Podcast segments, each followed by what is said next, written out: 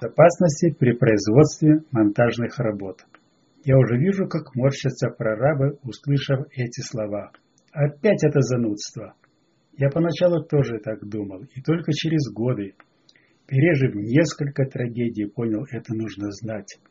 Не пожалейте нескольких минут, дослушайте статью до конца. Уверен, что-то полезное для себя узнаете. Еще на стадии ознакомления с проектом вы должны продумывать мероприятия по технике безопасности.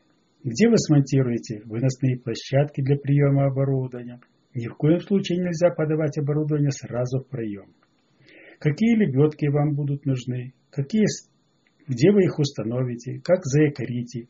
Какие блоки или полиспасты вам будут нужны? Какие стропы?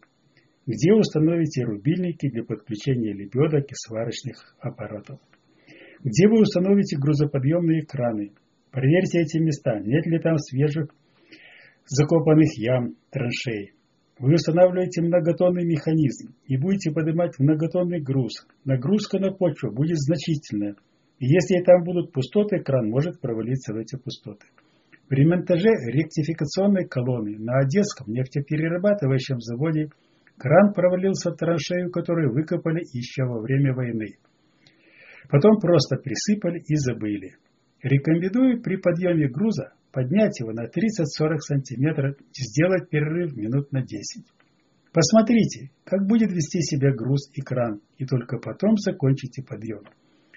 Часто оборудование поднимает заводской упаковки, мотивируя это тем, что при подъеме его можно повредить. В этом есть смысл. Я все-таки рекомендую распаковывать внизу. Неизвестно, как оборудование закреплено в ящике и при подъеме может просто выпасть. При подъеме, если груз обрывается, то он может спланировать на, высот, на расстоянии 1 трети от поднятой высоты. Соответственно, должна быть ограждена зона подъема. Если вы ведете монтажные работы на высоте, то заранее наметьте, где и как будут закреплены страховочные тросы, за которые монтажники смогут пристегнуть карабины. Особое внимание при производстве монтажных работ – Обратите на то, не ведутся ли рядом огнеопасные работы. При строительстве Кировоградского комбикормового завода загорелась кровля, возможно, от сварки, и отделочников пришлось спасать люлек с риском для жизни. При строительстве Николаевского глиноземного комбината загорелась от сварки краской, которой красили стены. И спасаться пришлось всем, кто был в цехе. Много бед от нетрезвых людей на монтажной площадке. Их нужно удалять немедленно, даже для этого, если для этого нужно вызвать полицию. За все, что происходит во время производства монтажных работ, вы ответственны.